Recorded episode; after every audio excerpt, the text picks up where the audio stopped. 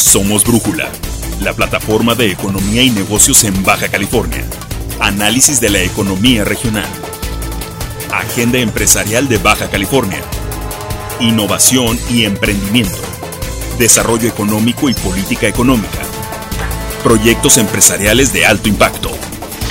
Personalidades de la comunidad empresarial. Síguenos en nuestras redes sociales y suscríbete a nuestro newsletter. Brújula, experiencia, objetividad, diversidad, economía y negocios para Baja California.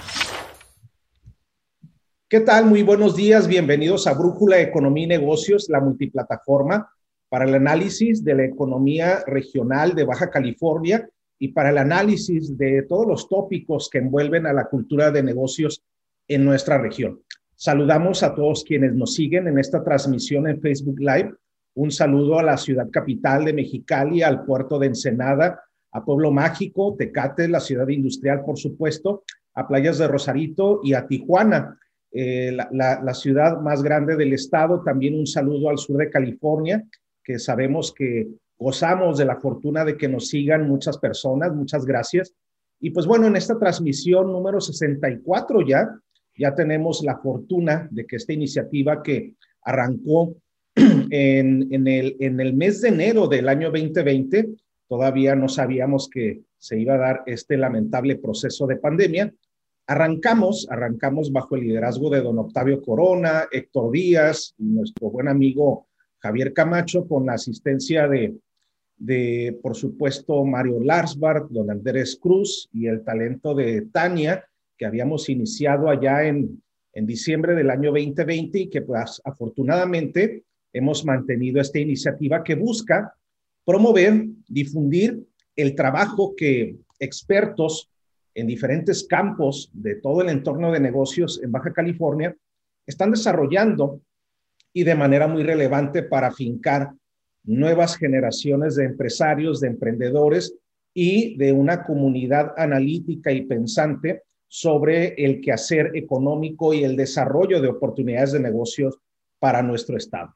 Eh, en, esta ocasión tengo el enorme gusto de, presentar, de presentar aquí en, nuestra, eh, plataforma de Brújula de Economía y Negocios a un gran consultor,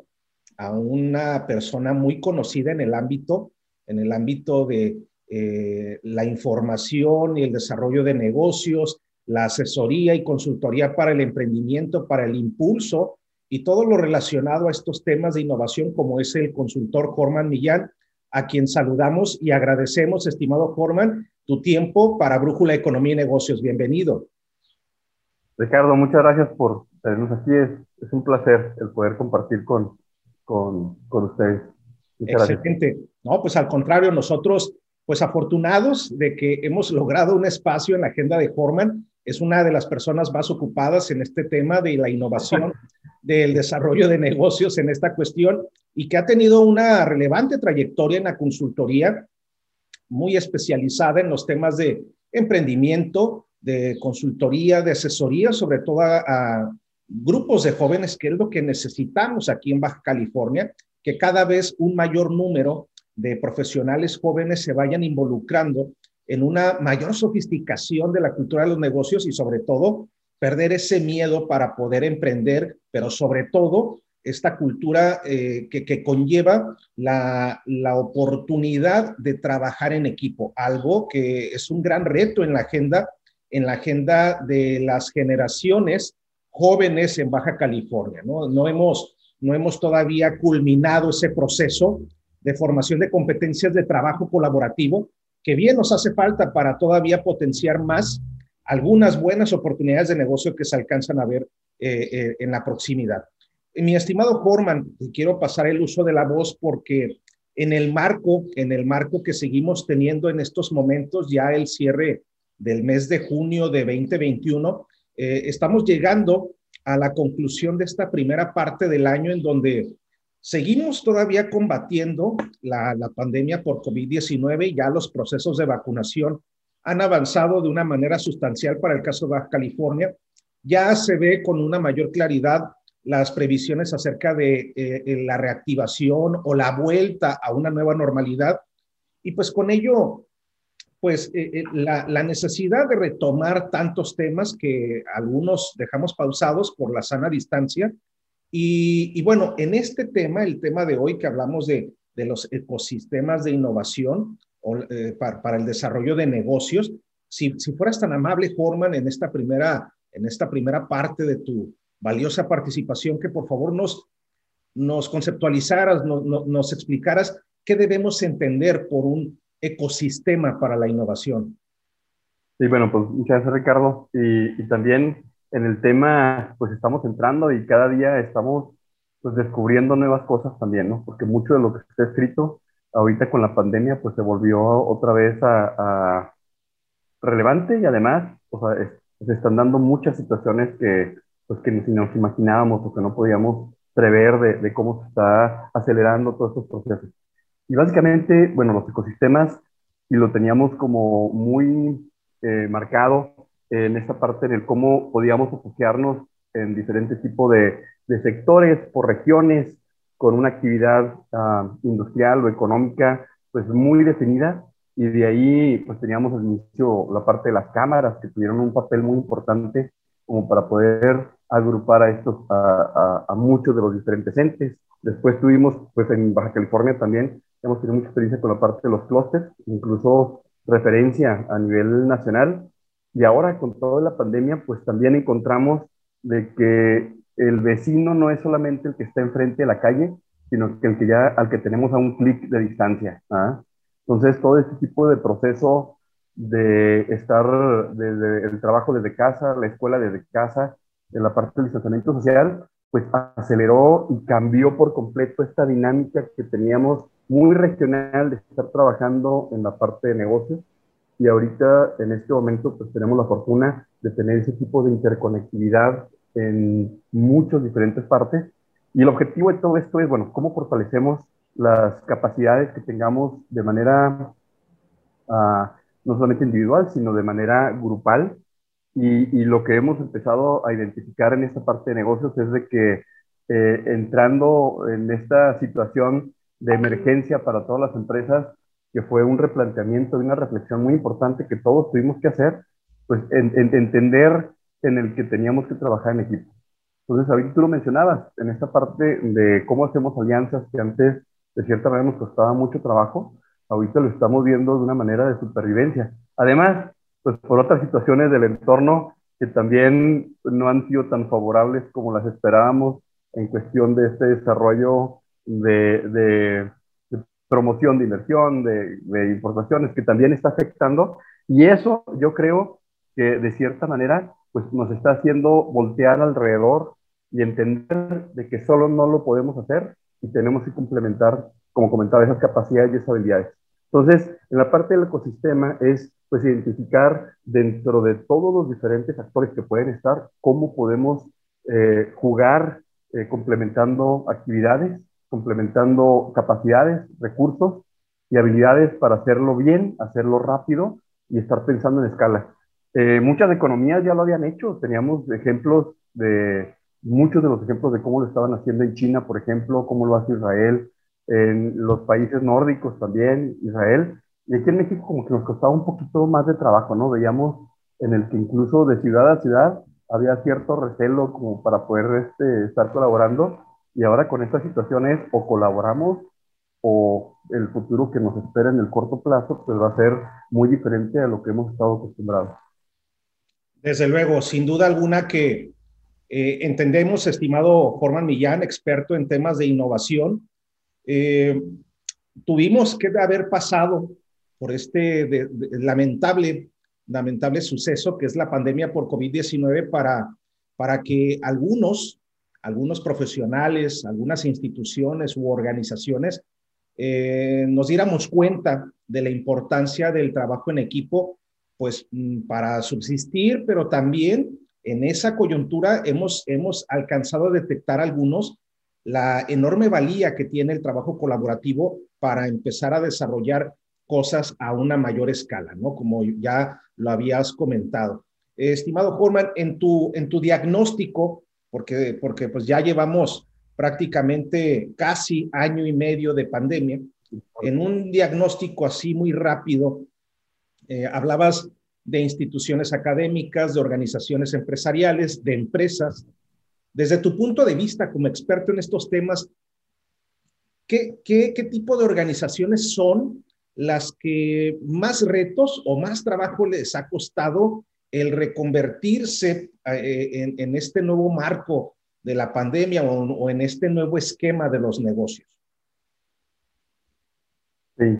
pues eh, definitivamente el, sí eh, entender de que la competencia no la tenemos en, la cuadra de enfrente, como te comentaba, o alrededor,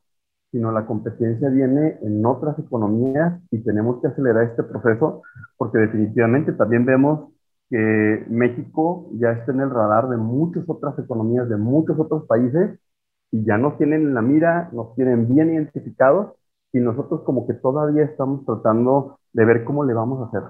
Entonces, sí, definitivamente e, e, ese es el reto que yo estoy viendo con muchas de las empresas. Estoy viendo incluso mucha mayor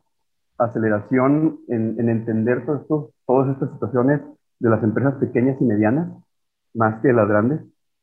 En las grandes como que todavía les, les está costando un poquito el, poder ver de qué manera, y, varias cosas, ¿eh? Una, y lo que estamos haciendo hoy también, es con todo este, eh, ahorita estamos en una convergencia, ¿no? La pandemia viene por un lado, la parte también de este replanteamiento de cómo hemos hecho las cosas en los últimos 50 años, pero también estamos viendo acelerados en plataformas digitales, en biotecnología, que también están democratizando y de lo que antes solamente empresas de gran capital internacionales tenían acceso, hoy en día pues ya está disponible para muchas de las diferentes empresas. Y estamos encontrando que empresas pequeñas se están especializando en muchos de estos diferentes temas, en el que las grandes aún con un ejército que tengan ingenieros, de tecnólogos, de diseñadores, de investigadores, están batallando como para poder asimilar todo esto de manera rápida y de manera contundente. Entonces, mucho de esto que estamos viendo también es cómo empezamos a empresas icónicas de una región, de los grandes corporativos, a acercar a estas empresas pequeñas con un área de especialización importante como para poder empezar a conectar. En las pequeñas lo estoy viendo muy rápido, en las grandes estoy batallando un poquito más como para poder tenerlo. Y otro factor también de que con el que estamos trabajando ah, en algunos de los diferentes líneas es con la parte de centros de investigación, con la parte de universidades,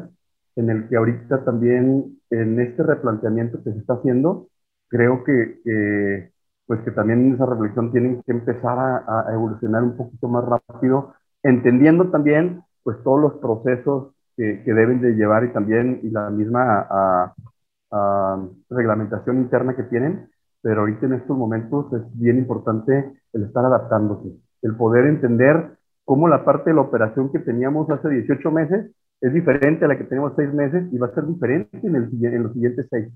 Entonces, esta parte también de, de cómo se ha acelerado, eh, pues creo que, cada quien tiene un rol que jugar y pues ahorita se está empezando a dar. En unas partes no a la velocidad que debería, pero se está empezando a dar. Entiendo. Eh, y bueno, lo, lo, que, lo que quisiera destacar de tu análisis es pues eh, eh, este, dato, este dato tan importante de que son en las, en las pequeñas empresas donde hay una mayor, una mayor dinámica de adaptabilidad. Y, como sabemos todos aquí, amigos que nos siguen y nos escuchan en esta transmisión de, de sábado de Brújula, en nuestra edición 64 ya, estamos con Forman Millán, experto en temas de innovación. Eh, hemos hablado precisamente de que la pandemia por COVID ha debilitado más a las micro, pequeñas y medianas empresas,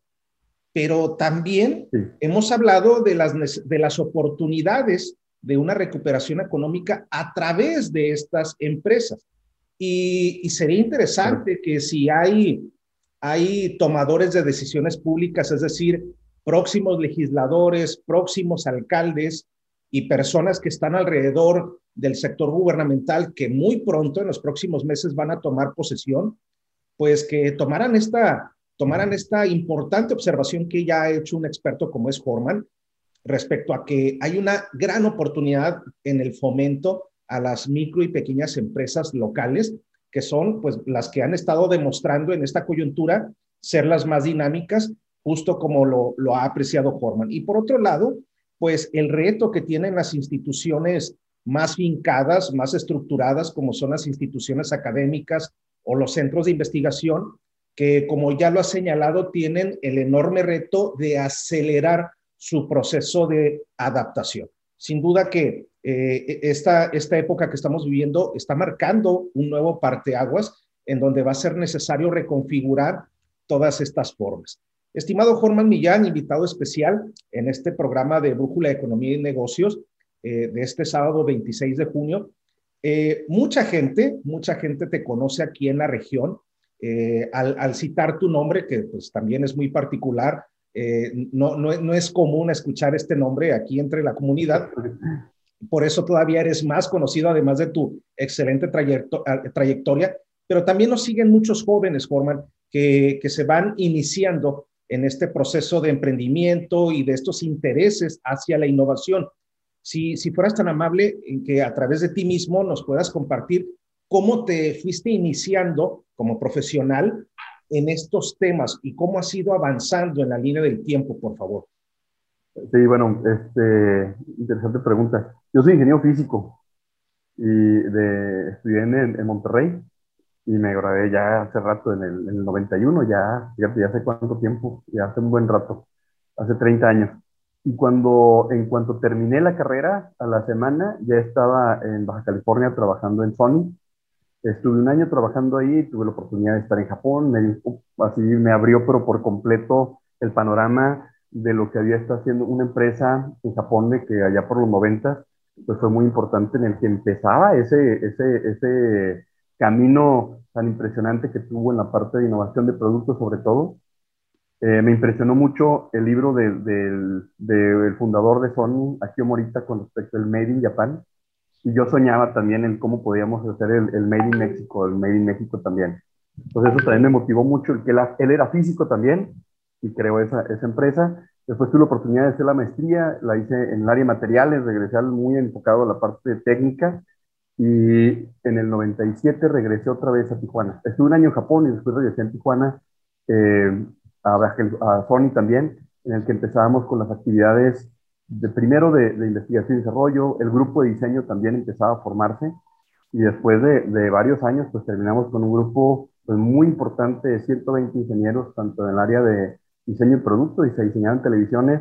pues desde Alaska hasta Tierra del Fuego eh, por mexicanos, ingenieros mexicanos. Entonces eso me dio una oportunidad muy importante de pues empezar a entender cuáles eran esos factores. Además también de de que, bueno, siendo una empresa de manufactura, en aquel momento Sony, una maquiladora, del nuevo tipo de actividades que se estaban creando, pues también era importante empezar a entender cómo incorporábamos pues a todo este proceso. De hecho, de ahí este, el buen doctor Jorge de Colev este, acuñó el término de maquiladoras de la cuarta generación, el que en este caso Sony era una de ellas, en el que teníamos ese tipo de actividades que ya estábamos empezando a creer. Una parte también que teníamos en el grupo de, diseño y ingeniería era el desarrollo de proveedores, el, estar aprobando partes en todas partes del mundo. En aquel momento pues no, no estábamos tan sensibilizados en el que fueran locales, sino que era en cualquier parte del mundo tenerlo, pero tuvimos e, esa parte de oportunidad de entenderlo. Eh, cuando estuvimos ahí en Sony también tuve la oportunidad de, empezar a buscar qué otro tipo de empresas en México ya tenían este tipo de, pues, esquemas mucho más relacionados tanto con innovación, con investigación y desarrollo, con desarrollo de producto, y encontré en el Premio Nacional de Tecnología, en el que pues había ya en aquel momento, en el 2005, 2006, pues había cerca de 40 empresas. Eh, Plantronics era una de ellas que ya había sido ganadora también en el 2004. Teníamos también muchas en la frontera, estaba Delphi en, en Juárez, estaba Mave en Querétaro, eh, también relacionada con desarrollo de productos electrónicos y nos acercamos con ellos como para poder entender un poquito más, pues, qué es lo que estaban teniendo. Encontramos que había un modelo por atrás, lo empezamos a implementar, fuimos ganadores en el 2006 y a partir de ahí me incorporé a la Fundación del Premio Nacional, primero como, como consejero, como evaluador, como consejero, estuve como presidente también del, del Consejo Técnico y me permití entender en el en las diferentes partes de México, ahora sí desde Tijuana hasta Mérida, pues había mucha gente el tratando de encontrar diferentes formas de establecer sistemas de gestión de tecnología y de innovación en las empresas. Y, sorpresivamente, más de la mitad de los ganadores de, esta, de este premio eran pymes. Entonces, cada año cuando estábamos haciendo evaluación, pues teníamos esa oportunidad de estar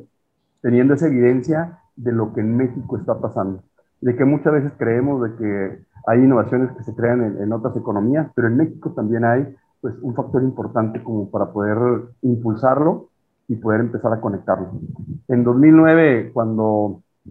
cambia el modelo de negocio, ya ves que también Sony vende a Fox con pues muchos, y, y, hay esa reconversión también de la parte de televisión en, en el eh, o sector televisión en, en, Baja California, aprovecho la oportunidad de ya empezar como consultor independiente y a trabajar mucho lo que había aprendido con los japoneses, pues tratar de empezar también a, a, a compartirlo con empresas mexicanas, con pymes, eh, cinco o seis años trabajando con 10 fundaciones, hasta que encontré un grupo de otros tecnólogos que empezamos a compartir y empezamos a crear, pues, de cierta manera, una,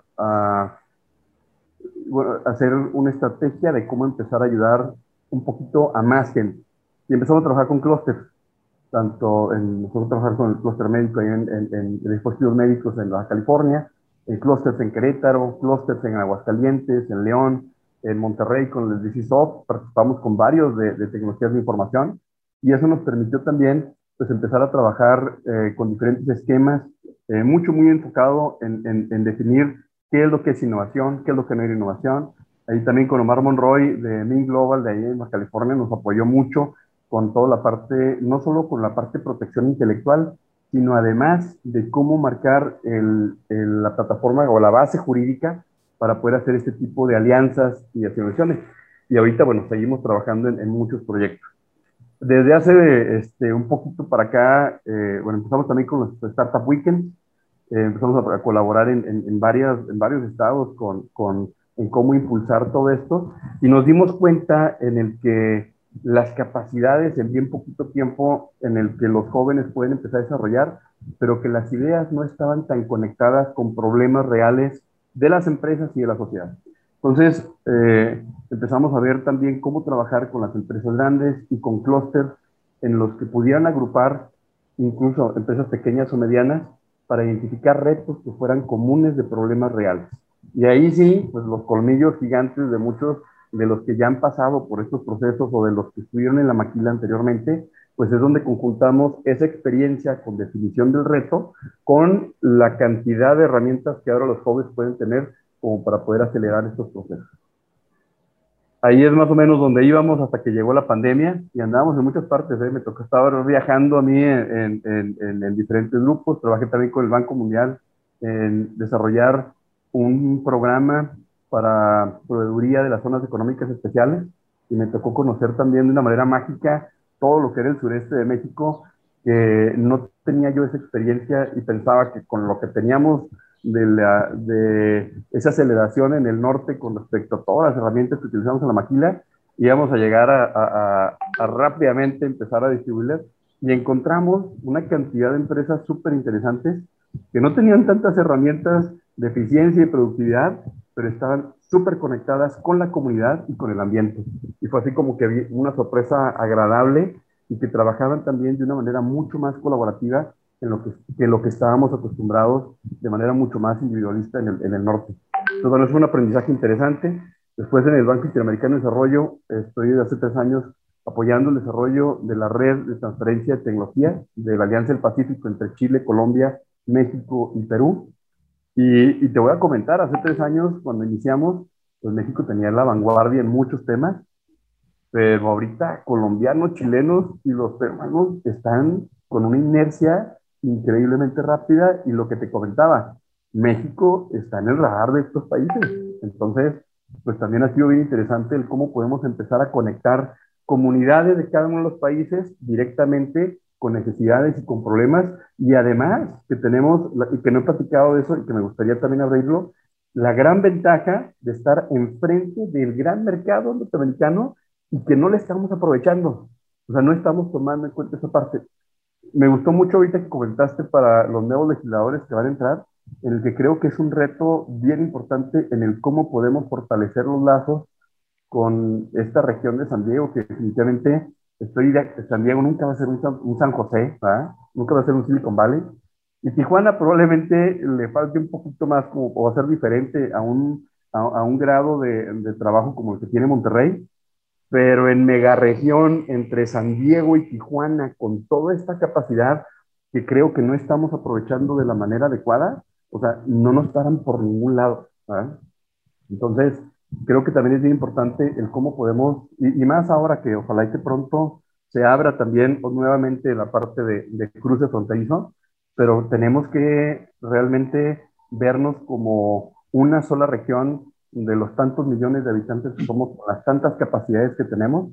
que desafortunadamente no hemos aprovechado. Entonces, bueno, ha sido bien interesante todo este, comentabas, a lo mejor he estado brincando mucho del viaje que hemos tenido. Este, hoy estamos, eh, a partir de la pandemia, comentaba que estaba yo viajando mucho, de repente fue un, paro completo, no puedes viajar más, encerrado en la baticueva ahí en Tijuana, y empezar a ver cómo le haces. Entonces, con otros colegas también, con Armando Moguel, que estaba en Costa Rica, él también estaba terminando una relación con Funde Digital,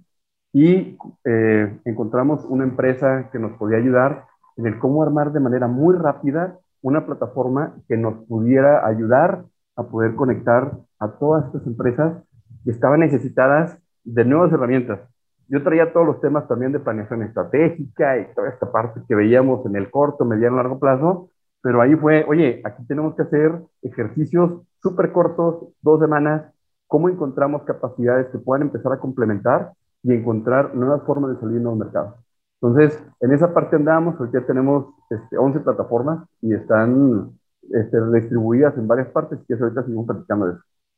Excelente. Pues es muy interesante este andar que se ha ido volando el tiempo y que, pues bueno, has aquilatado enorme experiencia y expertise para el desarrollo de la línea de trabajo que, que, te, ha, que te ha diferenciado aquí en la comunidad de consultores, la comunidad empresarial, estimado Forman, y, sobre todo, pues, esta, lo que yo destaco de, lo que nos has compartido es que estos esfuerzos tuyos, por ejemplo, como, por tu iniciativa, por tu emprendimiento, en su momento como consultor independiente, así como el de otras tantas empresas relacionadas a este ecosistema, se han venido dando independientemente de los, los cambios o los golpes de timón que han representado de alguna manera las diferentes administraciones de gobierno aquí en la región, ¿no? Ah. muchas veces eh, decimos, bueno, sí coadyuva, sí coadyuva de, de, manera o, impacta de una manera relevante el, el cortoplacismo de las administraciones gubernamentales, pero qué bueno y qué bueno que es rescatable eh, que el paso en paralelo de las diferentes organizaciones y los profesionales como tú a pesar de, a pesar de los inhibidores, no se ha detenido. Y también, también rescato de tu excelente participación, Jorman, en esta, en esta parte, eh, cómo a través de tu experiencia, de, de, tu, de tu presencia vivencial eh, eh, en el otro lado de la República Mexicana, pudiste observar que pues la comunicación o la, o la cohesión entre los diferentes grupos de la sociedad es más fortalecida, están más fusionados que el caso de nosotros acá en Baja California, lo cual también nos invita a reflexionar acerca de este enorme reto que tenemos, pues para tener una mayor comunión y trabajar de manera, pues encontrando los diferentes intereses y poderlos conjugar en una vía más práctica, ¿no? Estimado Jorman, eh, experto en temas de innovación, muchísimas gracias por compartir esta parte de cómo, de cómo has llegado hasta esta circunstancia y precisamente cuando estabas hablando de la última parte que ahora nos tiene aquí, eh, precisamente con todavía esta sana distancia y en la virtualidad, hablabas, por, eh, hablabas del desarrollo de una plataforma precisamente para apoyar o asesorar a diferentes empresas que están inmersas en este interés de la innovación. Y precisamente ahora en esta parte me gustaría que nos compartieras eh, ¿Qué es Quick Match? ¿Qué es esta plataforma? ¿Cuáles han sido los primeros resultados? ¿Y hacia dónde va este, este enorme proyecto, por favor? Sí, mira, bueno, la palabra quick match es también así como hacer ese enlace rápido, esa vinculación rápida, ahí con K, como para que se viera un poquito más, más joven también, ¿verdad? Pero este, eh, te digo, sale, empezamos en, en, junio del año pasado,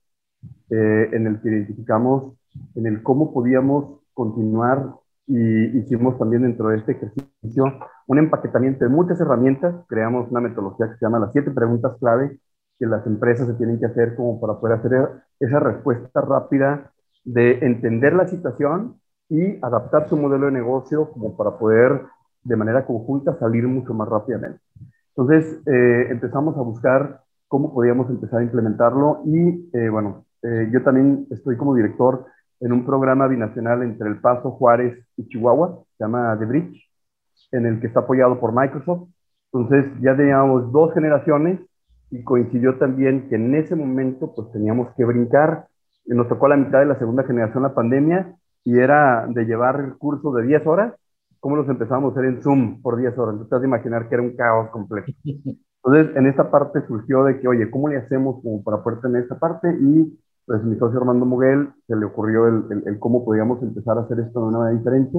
A diferencia de los proyectos anteriores que existían en el que era un ejército de ingenieros programando eh, todo el código que te tardaba un año, dos años, tenías cantidad de bugs para poder desarrollarlo, pues ahora tenemos la gran oportunidad de que ya hay muchas aplicaciones y muchos plugins ya comercialmente probados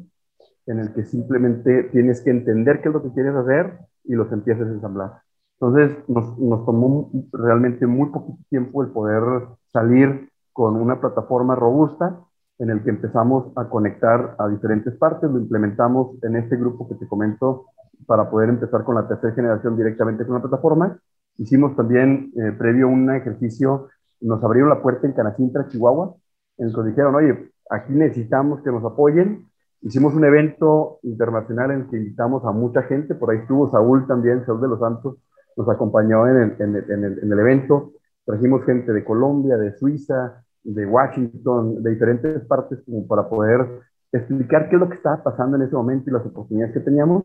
Y de ahí lanzamos una convocatoria para, fueron 80 empresas las que participaron. Eh, para nosotros, en mis grupos en los que yo tenía participación, eran de, de 15, 20 empresas, aquí teníamos 80 empresas en ese momento. Fue un gran, un gran reto, utilizamos muchas herramientas digitales también, como, como conoce usted la herramienta de Miro,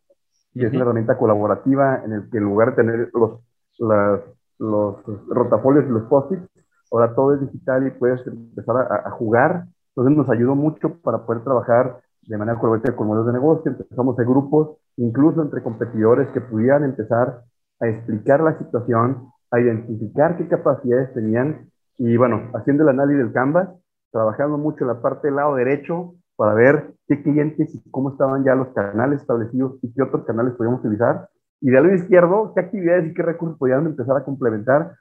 Le hablábamos como si fueran esas tarjetitas que se juegan de, de Yu-Gi-Oh! o de Pokémon, como para decir qué fortalezas tienes, qué debilidades tienes y cómo te puedo complementar y salieron cosas bien interesantes de ese ejercicio.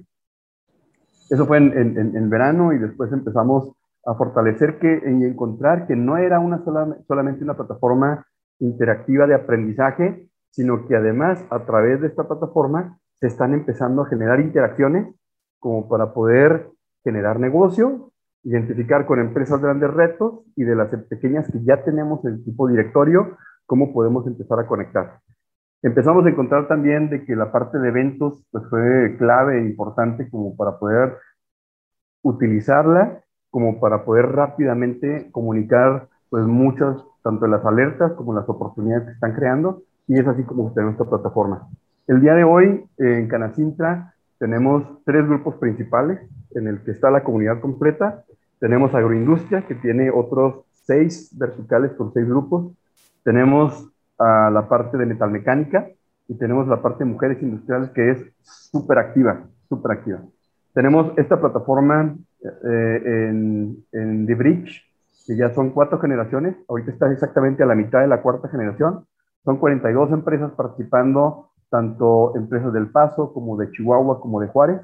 y uh, varias empresas también maquiladoras que ya están poniendo las ofertas directamente como para que estas empresas que ya pasaron por un proceso de aceleración, pues estar conectando con él. De este proyecto, de manera bien interesante, en la primera generación eh, se generaron de 10 empresas, fueron 1.4 millones de dólares en órdenes de compra durante dos semanas.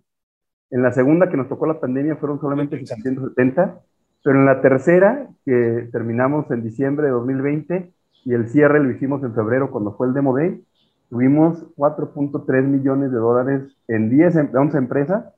y además una inversión de los 250 mil dólares de proyectos que estaban teniendo, que eran empresas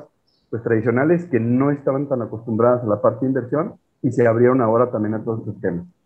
Ahorita en la cuarta generación tenemos una expectativa también alta como para poder tener un, impacto de este, de este tipo. Además, empezamos también con otra comunidad de mujeres empresarias en Costa Rica, Voces Vitales, que está muy enfocada también en el apoyo a la mujer. Empezamos con otra en Monterrey, de coaches especializados para la parte ejecutiva. Tenemos otra también que estamos desarrollando eh, para un grupo de startups también en, en, en, Monterrey, para un sector especializado que después lo, lo podemos este, abrir y compartir. Estamos abriendo otra comunidad directamente para el paso, para comunidades también de empresarios de paisanos, sobre todo, que puedan empezar a tener también esta, esta interacción con las herramientas que estamos poniendo. Empezamos en Barranquilla hace dos semanas, en Colombia. Muy bien. Y esta semana iniciamos también con Red Otri, el que representa pues, a las cinco regiones de Colombia, en el que está Bogotá, está Medellín, está este, Barranquilla, está Cucaramanga y está la parte de, de, del Atlántico. Muy bien. Eh, eh, y ahorita pues tenemos este, muchos proyectos también como para poder empezar a incrementar. Estamos hablando también con empresas a nivel nacional grandes, como para poder trabajar con ellos en especificar los retos que se van a convertir en retos de innovación, en RFQ, y a través de las empresas que ya están participando en las diferentes comunidades, cómo pueden empezar a, a, a interactuar entre sí. Entonces, estamos aprendiendo cada día, no te imaginas la cantidad de cosas y, en ese estar ajustando y poniendo y qué no está funcionando, qué no está funcionando, qué quitamos, qué ponemos, ha sido súper interesante. Y el estar viendo el cómo se desarrollan y cómo colaboran todo ese tipo de ecosistemas, pues nos, nos ayuda de que lo que está funcionando en algún lado es una práctica que podemos empezar a compartir con la otra y empezar de cierta manera a subir la barra de una manera mucho más rápida. Sin duda alguna y sobre todo, estimado Jorman Millán, experto en temas de innovación, consultor especializado, sobre todo pues al estarte escuchando la sinergia que has generado a través de esta iniciativa, esta plataforma Quick Match, que ya tiene pasos avanzados eh, en, Chihuahua, eh, en Monterrey, en Colombia, en Chile, ¿no? Como lo comentabas, eh, en empresas a nivel nacional, pues bueno, hay toda la oportunidad también para trabajar aquí en el caso de Baja California y aprovecho un saludo, ahorita que hacías el comentario de Canacintra en Chihuahua, pues un saludo a, las, a las delegaciones de Canacintra, de esta Cámara, la Cámara de los Industriales, aquí en Baja California, la delegación Mexicali, a la delegación Tijuana, a la delegación Tecate, a la delegación Ensenada, pues hay toda la oportunidad, sobre todo porque sabemos todos, estimado Jorman, ellos también, las diferentes delegaciones, ahora están haciendo un trabajo más exhaustivo eh, sobre, el, sobre el desarrollo de las comisiones de las mujeres industriales, las mujeres empresarias, eh, que bueno, eh, deben tomar el papel que les corresponde, que es de mayor relevancia, de una creciente relevancia para el ecosistema aquí en Baja California. Estimado Jorman, me gustaría preguntarte, y, ahorita que hacías este repaso de, algunos éxitos de, tu desempeño como consultor y también en el marco de esta plataforma que junto con otros aliados has emprendido. Me gustaría preguntarte nuevamente, pues porque este programa también se refiere al, al, fomento a la cultura empresarial, si eh, no, podemos, no podemos pensar entornos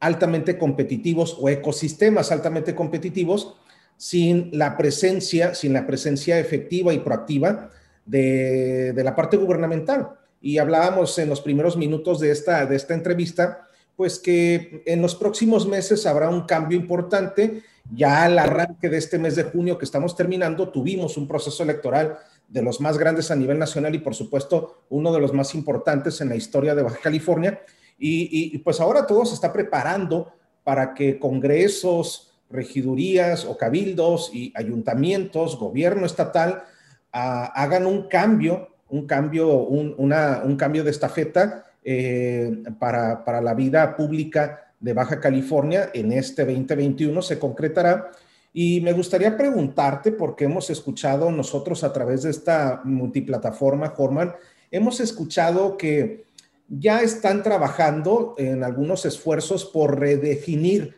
una política de desarrollo empresarial para Baja California. Y como este punto que tú has abordado, el de, la importancia, incluso eh, también un saludo a nuestro buen amigo Omar Monroy, que, pues es un abogado especialista en temas de propiedad intelectual, propiedad industrial. Eh, eh, como tú lo has señalado en tus primeras intervenciones, la importancia de, recuperar el conocimiento y registrarlo, obviamente para generar un mayor valor, la importancia de, no empezar de cero, como tú lo has advertido, y que bueno, de, las experiencias y los conocimientos han podido integrar soluciones en un corto periodo de tiempo ante la contingencia, como es propiamente esta plataforma QuitMatch. A mí me gustaría preguntarte en todo esto que nos has compartido, Jorman, desde tu punto de vista como consultor, como experto ya con, con una vasta experiencia tanto en la industria como, como desde el campo independiente, ¿cuáles serían algunas recomendaciones que tú quisieras compartirnos, pues para quienes estén en este momento desarrollando una nueva versión de una política de desarrollo empresarial para Baja California. Eh, sí, bueno, mira, ahorita mucho de lo que estamos haciendo, eh, trabajando con las empresas, es de que normalmente lo que hacíamos de manera tradicional era para qué soy bueno y con respecto a lo que yo entiendo de la problemática, saco algo relacionado con respecto a ver quién lo puede comprar en la parte de las empresas. Entonces, nuestra labor ahorita es tratar de cambiar esa, esa, forma de, acercarnos hacia un problema, o, en este caso hacia, hacia una propuesta de valor. Y lo primero que empezamos es sensibilizarlos en el que tiene que estar el cliente primero,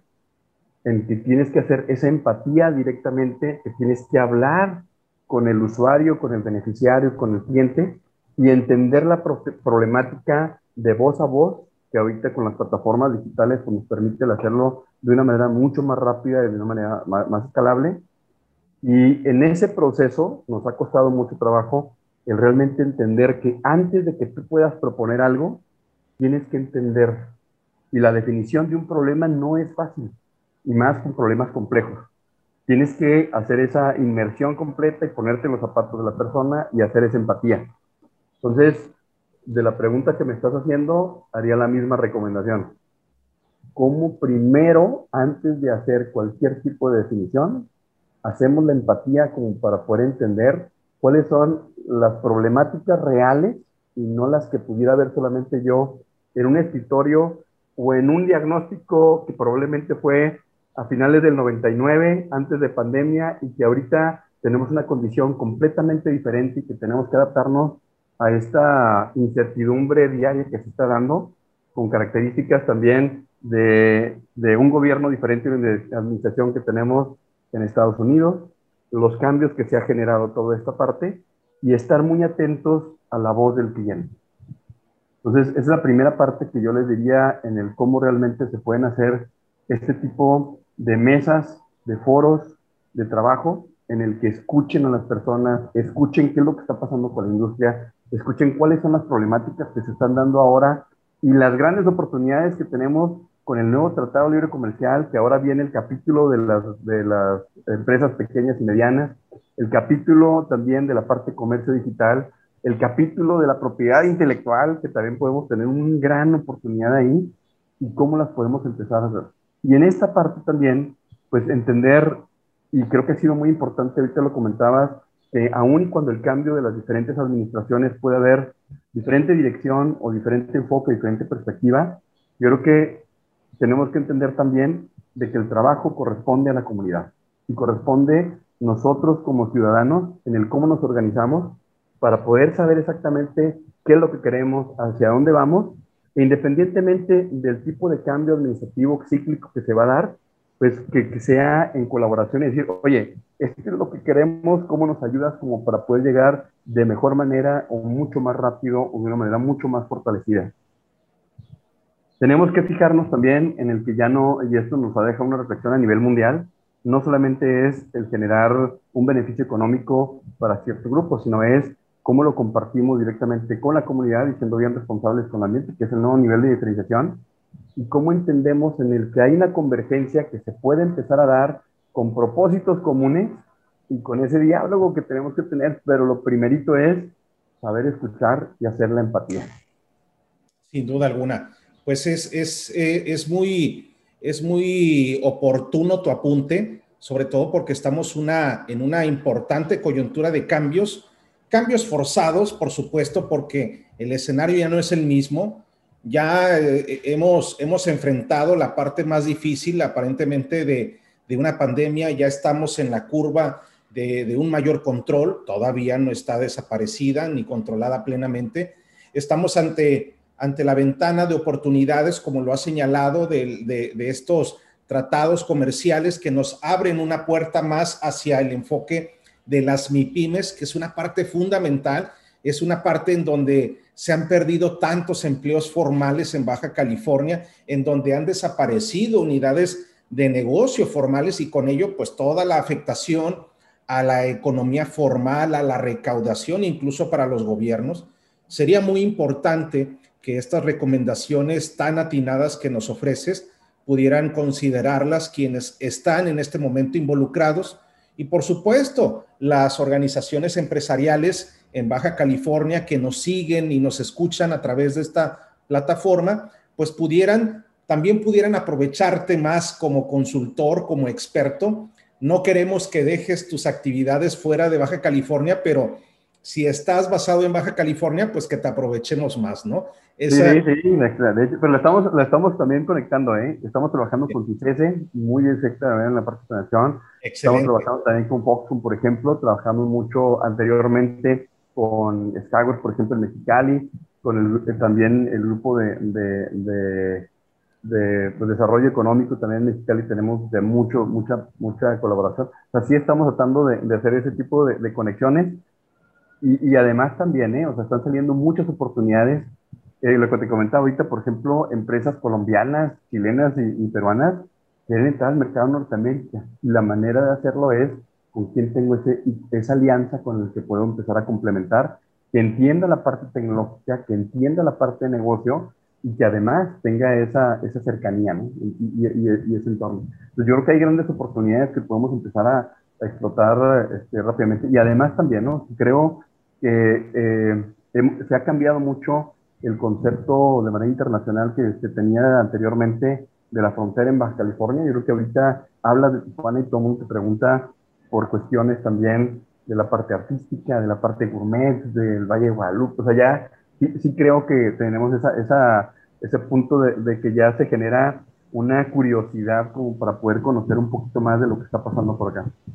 Sin duda alguna. Estimado Horman, estamos llegando a la parte final de, de, esta, de esta importante entrevista que hemos tenido contigo. Por favor, compártenos a todos quienes estén interesados